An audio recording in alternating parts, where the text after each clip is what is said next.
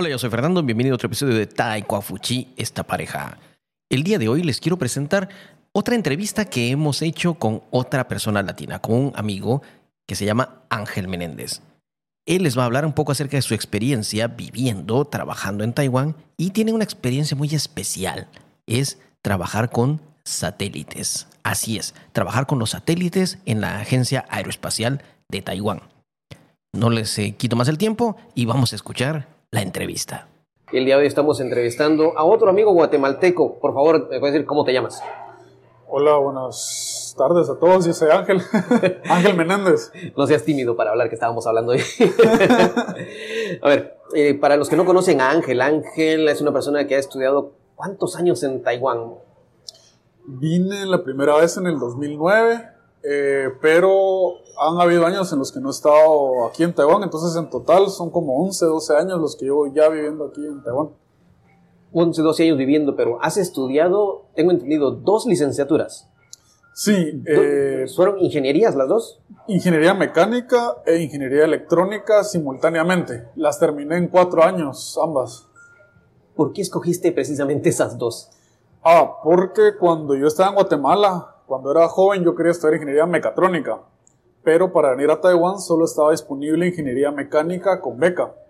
Entonces me asigné a estudiar ingeniería mecánica, pero como yo quería aprender toda la parte de electrónica, circuitos, programación, pedí permiso y me autorizaron a estudiar una segunda carrera simultánea, que era esta, ingeniería electrónica, eh, siempre y cuando yo terminara entre los cuatro años que me cubría la beca. Entonces sacaste las dos carreras. Saqué las dos carreras simultáneas. Después sacaste una maestría. Una maestría en ingeniería aeroespacial. O sea, primero una, otra vez, ¿una ingeniería en qué? Una ingeniería ¿Mecánica? en mecánica y electrónica. Y otra en electrónica. Ajá. Y después la maestría. Después maestría en ingeniería aeroespacial. Aeroespacial. ¿Y el doctorado en qué lo estás sacando? Ahora el doctorado es en lo mismo, en ingeniería aeroespacial y ahorita estoy en quinto año de doctorado. Ya lo escucharon, entonces él está haciendo un doctorado en ingeniería aeroespacial. Para los que no tengan idea de qué sea eso, porque a mí también cuando la primera vez no mucho lo entendí, tuve que preguntarle, ¿te dedicas a trabajar con satélites? Sí, ahorita estoy de project manager de dos satélites en el laboratorio. Em, entonces, nosotros cada, cada más o menos, antes era cada, cada tres años, ahora más o menos cada año estamos lanzando varios satélites al espacio satélites taiwaneses, eh, pero como aquí en Taiwán no hay cohetes, entonces lo que hacemos es que contratamos a otras empresas, en este caso los últimos lanzamientos han sido como SpaceX en Estados Unidos, nosotros mandamos nuestros satélites a Estados Unidos, a SpaceX, y ellos nos ayudan a, lanzarlos en órbita. O sea, lo que te había dicho que SpaceX pareciera como fuera un, un Uber de satélites. Es un Uber de satélites. Literal, para que se entienda un poco más. Un Uber de satélites. Y ya en el espacio sí nos corresponde a nosotros hacer operaciones de satélites. Entonces, en Chenkong tenemos antenas eh, para comunicarnos con nuestros satélites y para operarlos. Y cada vez que el satélite pasa encima de Taiwán, nosotros usamos las antenas para poder comunicarnos con él. A ver, has mencionado Chenkong. Mucha gente no sabe qué es Chenkong, por favor. ¿Qué es Chenkong? Eh, es, la, es una de las universidades más antiguas de Taiwán y es la mejor universidad de todo Taiwán eh, en ingeniería aeroespacial. En Taiwán las universidades tienen diferentes especialidades. En este caso, Kong, la especialidad es ingeniería ah, aeroespacial, ¿verdad? Sí. Sí, hay, bueno, diferentes universidades, diferente especialidad. Entonces aquí estás trabajando directamente con satélites ahora. Sí. Bueno, eh, Kong es también de las mejores universidades en toda Asia. Tiene más o menos 24 mil estudiantes, para dar una idea del, del tamaño de la universidad tiene todas las carreras, tiene todas o sea, tiene muchas maestrías, doctorados, eh, medicina, leyes, arquitectura, todo. Pero es la mejor de todo Taiwán en ingeniería aeroespacial. ¿Cómo fue que un guatemalteco, o sea, un extranjero, termina trabajando, dirigiendo eh, como gerente de proyectos en una universidad taiwanesa de satélites? ¿Cómo un guatemalteco termina haciendo esto en Taiwán? Bueno, lo que pasa es que uno, empieza de, a poquitos. Eh, a uno le empiezan a dar responsabilidades. Bueno, realmente creo que para mí ahora que, estoy de, gerente de proyectos, es más fácil entenderlo porque yo a dos personas les pido que hagan la misma tarea y los resultados no siempre son los mismos. Entonces, ahora que estoy como gerente, empiezo a entender por qué es que yo le caía tan bien a los gerentes de esa época. Y por Entonces, qué- y- y por eso, Ya eh, también por qué les caías tan bien y por qué al gerente les caía tan mal a los demás. Sí, también. No, eh, digamos, yo empecé solo viendo la parte termal y estructural. Y me doy cuenta que cada vez que me pedían que yo hiciera algo, yo siempre hallaba soluciones. Eh, a veces el software no permitía hacer cosas y yo abría el software, lo reprogramaba y encontraba las formas en las que el software sí me diera las respuestas que necesitábamos para las simulaciones de los satélites. Entonces, yo entregaba ya respuestas hechas cuando me doy cuenta ahora como, como gerente que la gente no siempre logra encontrar estas respuestas. Bueno, normalmente, eso a nivel, a nivel empresa normalmente es así. La mayoría de personas solo te plantean, mire, tenemos un problema, mire jefe, hay un problema, pero muy pocas personas te dan la solución a un problema o te dicen alguna opción para solucionar el problema. Esto es normal, no solo en, eh, creo que en ingeniería, a nivel de empresa, la mayoría de las personas solo marcan el error, pero no te ofrecen una solución. Pues yo creo que eh, la mejor prueba, porque yo creo que a veces incluso ni el profesor ni el gerente de esa época tenía muy, muy claro, o sea, veían la solución y, y veían que tenía lógica, pero, pero no había garantías. Creo que lo que les dio la garantía fue que eventualmente eh, el proyecto fue un éxito y mi trabajo que era que no se rompa el satélite cuando lo lanzamos al espacio y que no se congele y que no se queme cuando esté en el espacio, ese era mi trabajo. Como vieron que ni se rompió, ni se quemó, ni se congeló, entonces ahí ya pueden decir lo, digamos, la forma en la que yo rompía el software para obtener las respuestas era la correcta. O sea, fue al- a través de pequeños trabajos o pequeños cambios que hiciste, te fuiste ganando la confianza de ellos. Sí, porque después poco a poco me iban encomendando más tareas, más trabajos. Eh, la parte termal y estructural generalmente son parte del diseño inicial del satélite y después se les, se les hacen pruebas para, para ver que correspondan con las simulaciones. Pero ya en el espacio, ya esto, o sea, si ya, ya funcionó, ya funcionó. Entonces, cuando ya estaba en el espacio, eh, fue que yo decidí empezar a meterme en el área de operaciones también de satélite, que es ya mandar los comandos todos los días, todas las noches, para que el satélite sepa qué es lo que tiene que hacer, o para descargar la, la data, la información, las fotos que ya están dentro del satélite. Actualmente, ¿cuántos satélites que estén funcionando estás operando? Ahorita estamos operando dos satélites que están en el espacio. Eh, en el 2017 estuvimos operando otro diferente, pero este ya terminó su vida útil y ya reentró a la atmósfera y ya se quemó. O sea, ese satélite, el, el- el que trabajamos en el 2017, ya no existe ahorita. Ya cumplió su vida útil. Cumplió su vida útil y esos satélites son relativamente pequeños, entonces en cuestión de dos o tres años eh, empiezan a reentrar en la atmósfera y no están diseñados para sobrevivir ese proceso. O sea, realmente, dicho en otras palabras, están diseñados para quemarse cuando reentran en la atmósfera. Se hacen polvo, se, se, se desintegran por completo. O sea, a la vez como son ecológicos, no, no contaminan nada, se desintegran Sí, totalmente. exacto, exacto. Y en total, o sea, dos que estás trabajando que están ahorita ahí arriba, y en total, ¿en cuántos has trabajado más o menos? Yo creo que en el orden de 8 a 10 satélites. Todos de parte de Taiwán. Eh, estuve también apoyando en un equipo de más de 100 personas que, que construimos el primer satélite de Guatemala, el Quetzal 1. Estuve involucrado en ese proyecto por dos años más o menos. por dos años. Pero en este caso no eras el gerente de proyectos, No, no, no. ahí- apoyando. ahí- en esa época yo todavía me dedicaba principalmente a la parte termal, estructural. Ahí lo que más eh, apoyé fue en la parte termal. Ah, o sea, estuviste colaborando, ¿no? Sí, sí, o sea, colaborando, sí.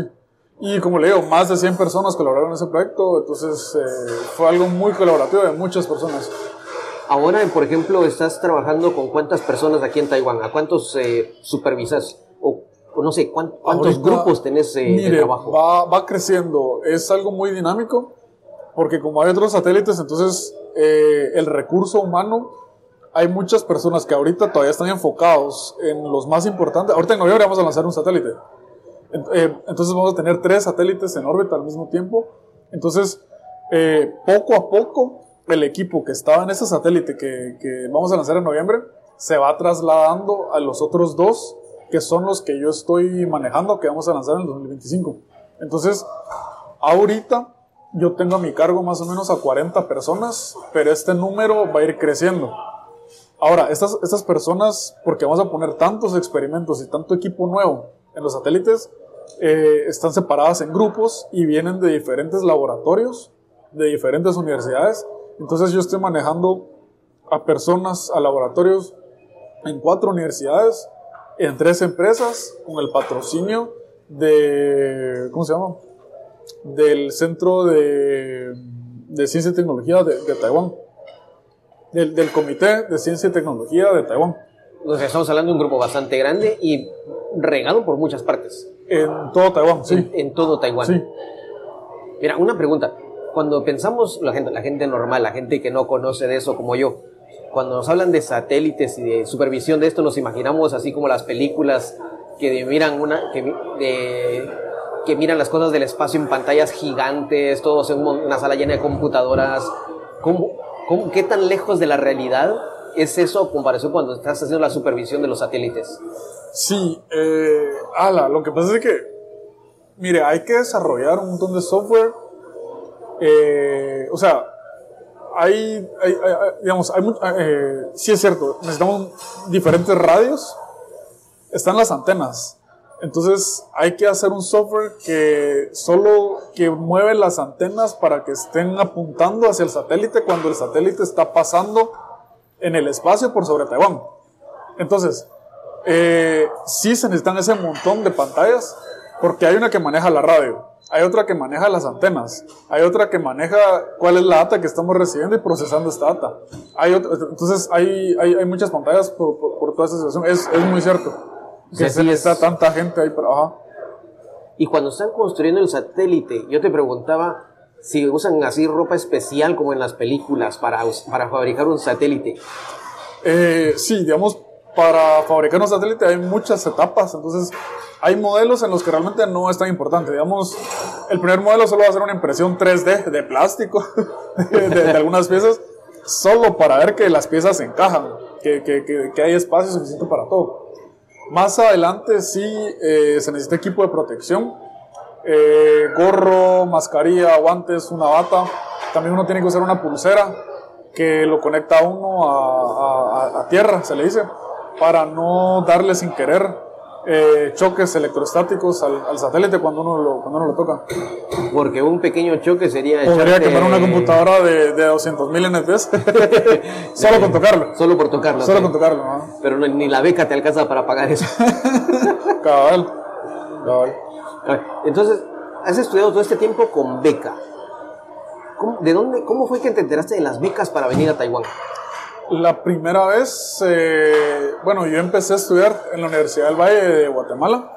Yo estaba becado en la Universidad del Valle también. También con beca ya. Estaba con beca en la Universidad del Valle. Y ahí llegó una comisión de, de taiwaneses que llegaron allá a hablar sobre las becas ICF.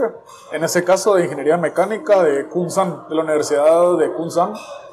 Eh, y ahí fue que yo me enteré porque, digamos, en Guatemala queda tan lejos de Taiwán que la geografía de Asia para la mayoría de guatemaltecos no queda como muy clara. Uh -huh. Entonces, yo sabía Taiwán porque he visto muchos productos que cuando uno levanta una computadora, una tele, un juguete de McDonald's, eh, dice Made in Taiwan. Entonces yo sabía que la palabra Taiwán, el, el, el, lugar Taiwán existía, pero yo no sabía si era parte de Japón, si era una isla donde, si era una capital, como que qué es Taiwán. Entonces ya la gente de las becas explica, ok, esta isla que está aquí se llama Taiwán, la capital, Taipei, al norte, esto, esto. Eh, entonces ahí ya, ya me empecé a ubicar y ya nos dijeron, esto es la universidad, estas son las becas, esto es lo que cubre, y fue que yo decidí venir a Taiwán a, a, a estudiar en ese momento. ¿Qué estudiar en ese momento? ¿Tuviste el, el, el, apoyo de tu familia cuando dijiste, miren, yo quiero ir a Taiwán? Sí. ¿Hubo alguna reacción a favor, en contra o de sorpresa? Eh, yo creo que mi, mi, familia siempre me apoyó, sobre todo mi mamá, mi hermana, siempre estuvieron ahí y, ay, qué buenísimo. Eh, por supuesto, yo llené todos mis papeles, yo di todas mis vueltas, yo... Eh, pero mi familia siempre me apoyó bastante. Tenía amigos que se reían, incluso yo me recuerdo en algún momento yo tenía mi folder con todos mis papeles y yo me tenía que ir a lavar las manos, entonces le entregué el folder a un mi amigo y le dije, mira, teneme esto, solo voy al baño a lavarme las manos, ahorita regreso. Y cuando regresé, él tenía el folder, o sea, casi que en el piso, en, un, en una maceta. Yo le digo, vos, mi folder, que no sé qué. Y él solo se ríe, ay Dios, ni te van a dar esa beca, hombre, que no sé qué. ¿Y por qué, por qué lo tenía en el suelo? O sea, porque, eh, digamos, est- esto fue en los pasillos de la universidad. Y él lo tenía así como que colocado a un lado. Entonces yo como, no, hombre, vos, que no sé qué. Como cualquier... Como que fuera, cual- y, me- y, y solo se ríe, ay Dios, ni te van a dar esa beca, que. Y aquí estamos. Y, eh, y es- ¿qué? y- y estas- y 16 estos, amigos que se reían de vos al principio, ¿qué, qué te han dicho ahora? ¿Todavía tenés contacto con ellos? ¿Qué te dicen? No, sí, pues yo siempre los molesto porque, digamos, poco a poco, porque al principio fue una beca, venir a estudiar. Después fue eh, empezar a trabajar en el laboratorio de satélites y ya empezar a hacer una maestría. Y entonces como que poco a poco ellos han ido viendo como que cada avance que uno va teniendo y cada avance que, que yo logro profesionalmente aquí en Taiwán es una oportunidad más para decirle a estos amigos, ah, mira, ¿te recordás que me habías dicho que ni me iban a dar la beca?" Sí, suele pasar, suele pasar. Pero aprendiste chino en Taiwán. Aprendí chino más. Sí, porque la primera beca que yo vine para ingeniería mecánica todo era en inglés, pero la segunda carrera, ingeniería electrónica, todo era en chino, era con los taiwaneses. Entonces, los primeros semestres de día yo estudiaba ingeniería y en las noches yo iba a otra universidad solo a estudiar chino. Por Al- mi propia cuenta. Por tu cuenta.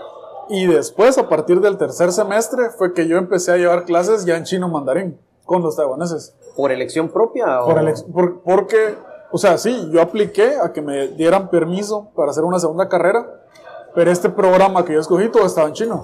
Ah, con razón. Ajá. ¿Y el inglés sí lo aprendiste en Guatemala? El inglés lo aprendí en Guatemala. ¿Y el chino? ¿Y ahora en qué idioma trabajas en, ese, en estos proyectos que trabajas? Por si es equipos internacionales o equipos nacionales. Sí, digamos, para la ingeniería aeroespacial a nivel internacional, el idioma de elección siempre va a ser el inglés. Eh, pero aquí, ahorita, por cuestiones del COVID, de la pandemia 2020, dejaron de entrar extranjeros a, a Taiwán. Entonces, ahorita yo soy el único extranjero que está trabajando en los satélites. Todos los demás son taiwaneses. Entonces, eh, los documentos, la presentación, muchas cosas son en inglés, pero la conversación del día a día, el manejo de los equipos, el, el- el desarrollo de, de ciertos subsistemas, todo se da en chino mandarín, Todo en chino. todo en chino. ¿Cómo, ¿Cómo es el día a día de un científico en satélites? ¿Cuál es, ¿Cómo es tu- un día normal para vos? Ah, Un día normal de trabajo. Ajá. Eh, la verdad es que dependiendo del día son diferentes tareas. Eh, en general, bueno, eh, hay personas que necesitan un poquito más de apoyo que otras. Entonces, hay subsistemas, por ejemplo, la parte, ahora, que yo estoy de gerente, yo le tengo que la- la- la tarea termal y estructural a otro equipo de personas. Entonces, con ellos lo que me toca es sentarme y decirles, miren, estas son las ecuaciones que vamos a resolver. Pero no las vamos a resolver a mano, sino que este es el software que lo hace, pero necesito que ustedes como ingenieros pongan atención a esto, esto y esto, para que los resultados que les den sean adecuados y no... eh, hay, hay- un dicho muy común cuando se hacen simulaciones que es basura entra, basura sale. Si ustedes no le ponen cosas buenas a, su- a sus programas, a sus algoritmos, si les meten basura, el el resultado va a ser basura. Entonces, con, e- con ciertos equipos de trabajo me toca sentarme y explicarles esto es, lo que, eh, esto es lo que tienen que hacer. Y como yo tengo experiencia en esto, cuando ellos me traen resultados, yo ya sé si lo hicieron bien, o, sea, si, si tienen lógica, si tiene sentido, o si yo ya sé en dónde fue que pudieron haber cometido un error. Por ejemplo, y al día, en un día, con un día que te toque un día normal, un día normal, hay días que toca más y días que toca menos. ¿Cuántas horas le dedicas a la- a- al trabajo en un día normal?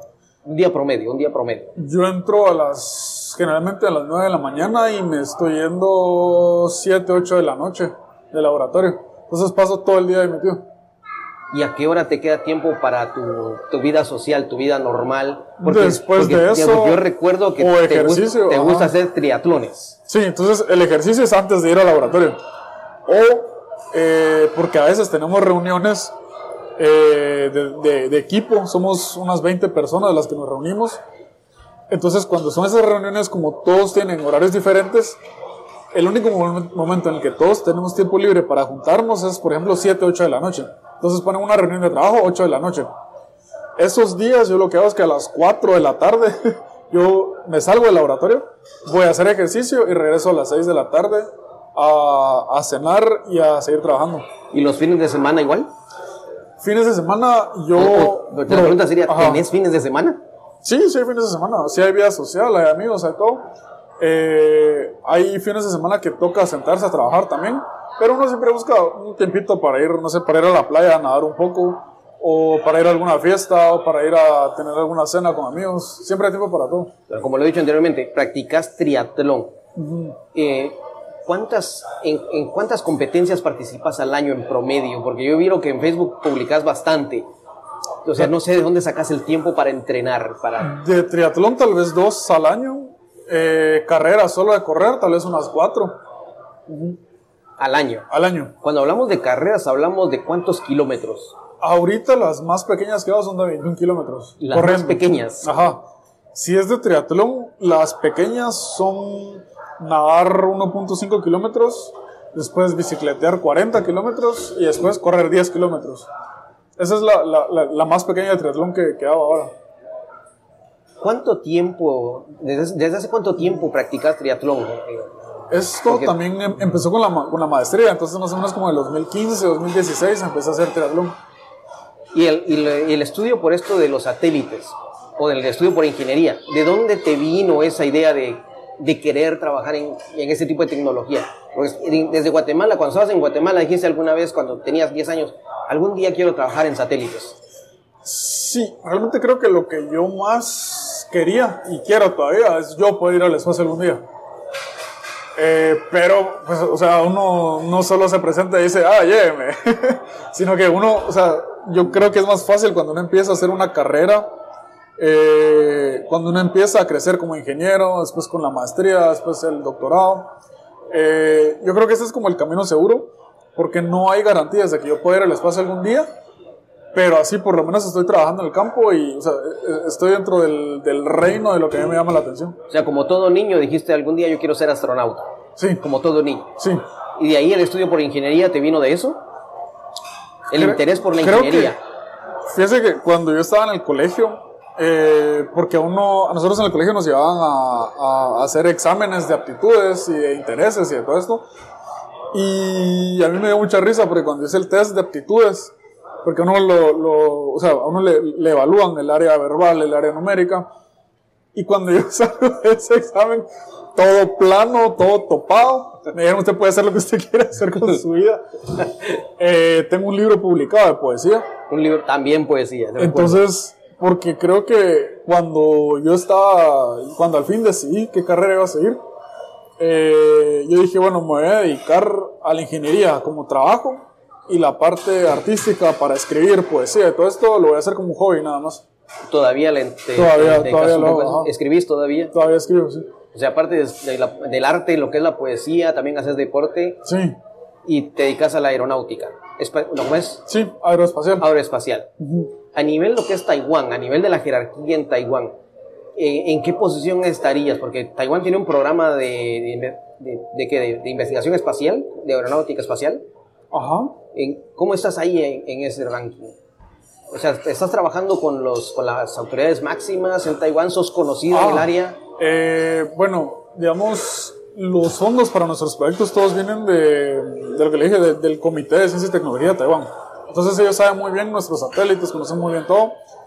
Colaboramos también con la TASA, que es la Agencia Espacial de Taiwán, como NASA, pero con T en lugar de N. Se conoce como taza de café. Sí, como La eh, pronunciación, la taza. Sí, con, con S, con S, T-A-S-A. Taza de café, pero con falta de ortografía. Cabal. Entonces, eh, yo creo que poco a poco, eh, tal vez como ingeniero termal, estructural, creo que mi posición era un poco pequeña como para, como para que realmente les llamara la atención. Pero yo creo que poco a poco, ahora que ya soy gerente de estos proyectos, yo creo que poco a poco ya le van poniendo atención a uno. ¿Cuál es el futuro de Ángel después de graduarse? Eh, la verdad es que todavía no estoy muy seguro. Ahorita mi prioridad es graduarme. Eh, como estoy de gerente de satélites aquí, yo creo que mi responsabilidad para el proyecto sería quedarme hasta que lanzamos, hasta después de que lanzamos los satélites, operarlos exitosamente y traer de regreso a la Tierra la data, los resultados de los experimentos y eh, quedarme hasta que termine este proyecto. Pero más allá de eso, eh, todavía no, no, he decidido, todavía hay, hay, bastante tiempo para pensar. Después de todo el camino que has recorrido, ¿cómo, cómo miras? Si das una vuelta atrás y miras todo ese camino que has recorrido, ¿cómo lo miras? ¿Qué, qué lecciones crees que te ha dejado todo este camino hasta ahora? Pues yo creo que, digamos, en este punto, eh, cualquier persona, un niño que se va a sexto primaria, lo ve a uno y dice, pucha, ¿cómo, ¿cómo alguien va a manejar proyectos? como un guatemalteco ya hasta allá? Eh, pero viéndolo para atrás, lo que pasa es que uno empieza a ver álgebra, uno ve geometría, uno ve ecuaciones, uno ve las cosas sencillas, eh, después un poco ya empieza el cálculo diferencial, entonces uno empieza paso a paso. Cuando uno le va explicando las cosas paso a paso, uno puede llegar hasta donde, o sea, uno puede llegar a, cualquier lugar. Eh, es más como no, no atormentarse uno porque ahorita uno no entiende toda la complejidad de las cosas, sino que uno solo se tiene que enfocar en pasitos pequeños y cuando uno va pasito a pasito, cualquiera lo puede hacer realmente. Cualquiera con el interés lo puede hacer. O sea, llegar hasta aquí tampoco te ha sido fácil. No ha sido fácil. Eh, Has tenido otras piezas. Sí, hay, hay colegas, hay personas que empezaron el doctorado y que no lograron pasar los filtros también. No lograron pasar los exámenes para hacerse candidatos a doctor. O hay personas que no han logrado pasar los cursos. O hay Entonces, eh, sí, yo siento que ha sido un camino bastante difícil. Eh, hay personas que, o sea, yo siento que si lo volvieran a intentar, si volvieran a empezar el doctorado, tal vez lo podrían hacer. Entonces, a eso me refiero con que cualquiera lo puede lograr. Eh, tampoco es que sea tan fácil, pero yo creo que es un camino abierto para todos. Si pudieras regresar y decirle a ese ángel de 10 años que por todo lo que va a pasar, que va a pasar por eh, subidas y bajadas en su vida, porque el de 10 años estaba pensando en ser astronauta, mm. ¿qué le dirías a ese ángel de 10 años? Ah, no, o sea, yo creo que lo dejaría que sea feliz que paso a paso va a ir aprendiendo las cosas que necesita aprender. Eh, creo que la infancia es para eso, para ser niños. ¿Le darías eh, algún consejo en especial? Ah, que sea feliz. No le dirías nada, mira, te va a pasar esto. No, no, no, Creo que, creo que incluso a estas alturas, porque muchas personas me preguntan, mira, pero ¿qué vas a hacer? ¿Cuál es el punto? Para yo, yo creo que el punto de la vida es ser feliz en el proceso, en el día a día, en qué es lo que uno está haciendo. Eh, tampoco como que atormentarse uno o plantearse unos objetivos que pueda o no pueda lograr. En mi caso, por ejemplo, ser astronauta, salir al espacio, es algo que podría o no podría ocurrir. Y yo, mm, por un futuro incierto, no voy a dejar de ser feliz hoy, en el proceso, en lo que estoy haciendo hoy. Hoy estoy haciendo satélites, tengo a mi cargo a muchas personas, eh, tengo a mi cargo muchas decisiones también. Yo no me imaginé que, que cuando mi profesor me colocó en la posición de, de gerente, que él me iba a dar tanta libertad para tomar decisiones y para, para mover tantas cosas. Yo antes cuando lo veía como ingeniero, yo pensaba que él era el que tomaba todas las decisiones, y en cambio ahora me doy cuenta que hay muchas cosas que dependen de mí. Eh, entonces ahorita creo que es disfrutar este proceso, disfrutar el, el, el punto en el que estoy ahorita, haciendo las cosas. Para las personas que quisieran solicitar una beca. Muchas, muchas personas dicen que es muy difícil, o lo mismo le dicen a todos, no te lo van a dar, así como te lo dijeron tus amigos. A mí en Guatemala también me dijeron, ¿para qué te querés ir? Y ahí no vas a hacer nada. No vas a pasar de, como decimos en Guatemala, no vas a pasar de, de, de, de qué? De chicha, chicharrón, algo así. No vas a hacer nada. ¿Qué consejo le darías a esta gente que tiene sueños todavía en Guatemala? Creo que yo me iría un poco más atrás a la historia entonces, porque cuando llegó el, comité de taiwaneses a, a explicar lo de las becas, fue dentro de la universidad. Y dentro de la universidad uno conoce a los compañeros, uno sabe quiénes son buenos para matemática, para física, uno, uno ve quién, quiénes hacen bien las tareas, uno los escucha hablar en la clase. Entonces, yo sabía que yo no era el más inteligente en ese salón cuando estaban explicando de las becas. Y, todavía el, conferencista pregunta, bueno, ¿y a quiénes le interesan? Y todo el salón levanta la mano al, al, unísono. Y yo veo, hayamos unas 60, 70 personas ahí. Gente más capaz que yo, que tenía cierto interés por las becas y a la hora de la hora, yo, a mí fue el único el que le dieron la beca. Y no fue porque yo haya sido el más inteligente, sino porque yo fui el único que completó el proceso. Y estoy seguro de que si más personas hubieran terminado sus documentos, sus papeles, hubieran dado sus vueltas, sus trámites, yo estoy seguro de que más personas tendrían acceso, o sea, hubieran recibido estas oportunidades que, yo he recibido. Entonces, mi consejo es, eh, rompamos el paradigma de que para que uno le den una beca, primero, uno tampoco tiene que ser pobre, así en la calle, eh, no tener casa, eh, para que le den una beca. Y segundo, uno tampoco tiene que ser un genio que solo tiene cienes, porque la verdad yo tampoco tenía solo cienes, o sea, yo tenía un promedio, como lo dice la palabra, bastante promedio. bastante normal. O sea, ganaba mis clases, me iba bien, pero tampoco era yo el, el, que siempre sacaba cienes para todo. Entonces, los dos paradigmas que, que, que hay que quitarse eh, de la cabeza son esos. O sea, eh, realmente los, los programas de becas son para cualquier persona, son solo oportunidades, son puertas abiertas, son invitaciones que cualquier persona puede, puede tomar para venir a, estudiar a otros países. Y segundo, por lo mismo tampoco esperan que uno solo tenga cienes, sino que sí hay, hay como un espacio dentro del cual uno puede ser un candidato ideal para, para optar a estas becas. O sea, tiene que ver mucho el ser resiliente para terminar el proceso. Sí, eh, hacer las cosas. O sea, solo si a uno le piden cinco documentos, preparar cinco documentos. Porque con cuatro tampoco se puede. sí, siempre dicen, ah, con estos cuatro ahí va bien. No, o sea, hay, hay un proceso. Las instrucciones están escritas, están claras y cualquiera lo puede hacer. Sí, no es nada del otro mundo. No es nada del otro mundo. Solo, Solo es terminar, hacer las cosas. En algún momento, en todo este tiempo que has llevado en Taiwán, ¿hubo algún momento en que dijiste, ¿qué estoy haciendo aquí? Bastante.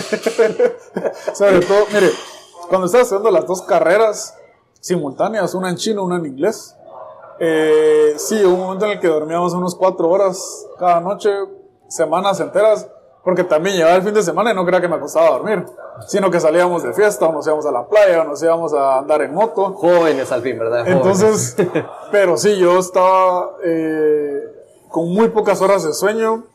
Eh, en ese momento yo sí recuerdo que casi que ayer yo me preguntaba, pero, o sea, ya eran preguntas hasta filosóficas, como que, ¿cuál es el sentido de la vida? ¿Cuál es el sentido del universo, de la existencia?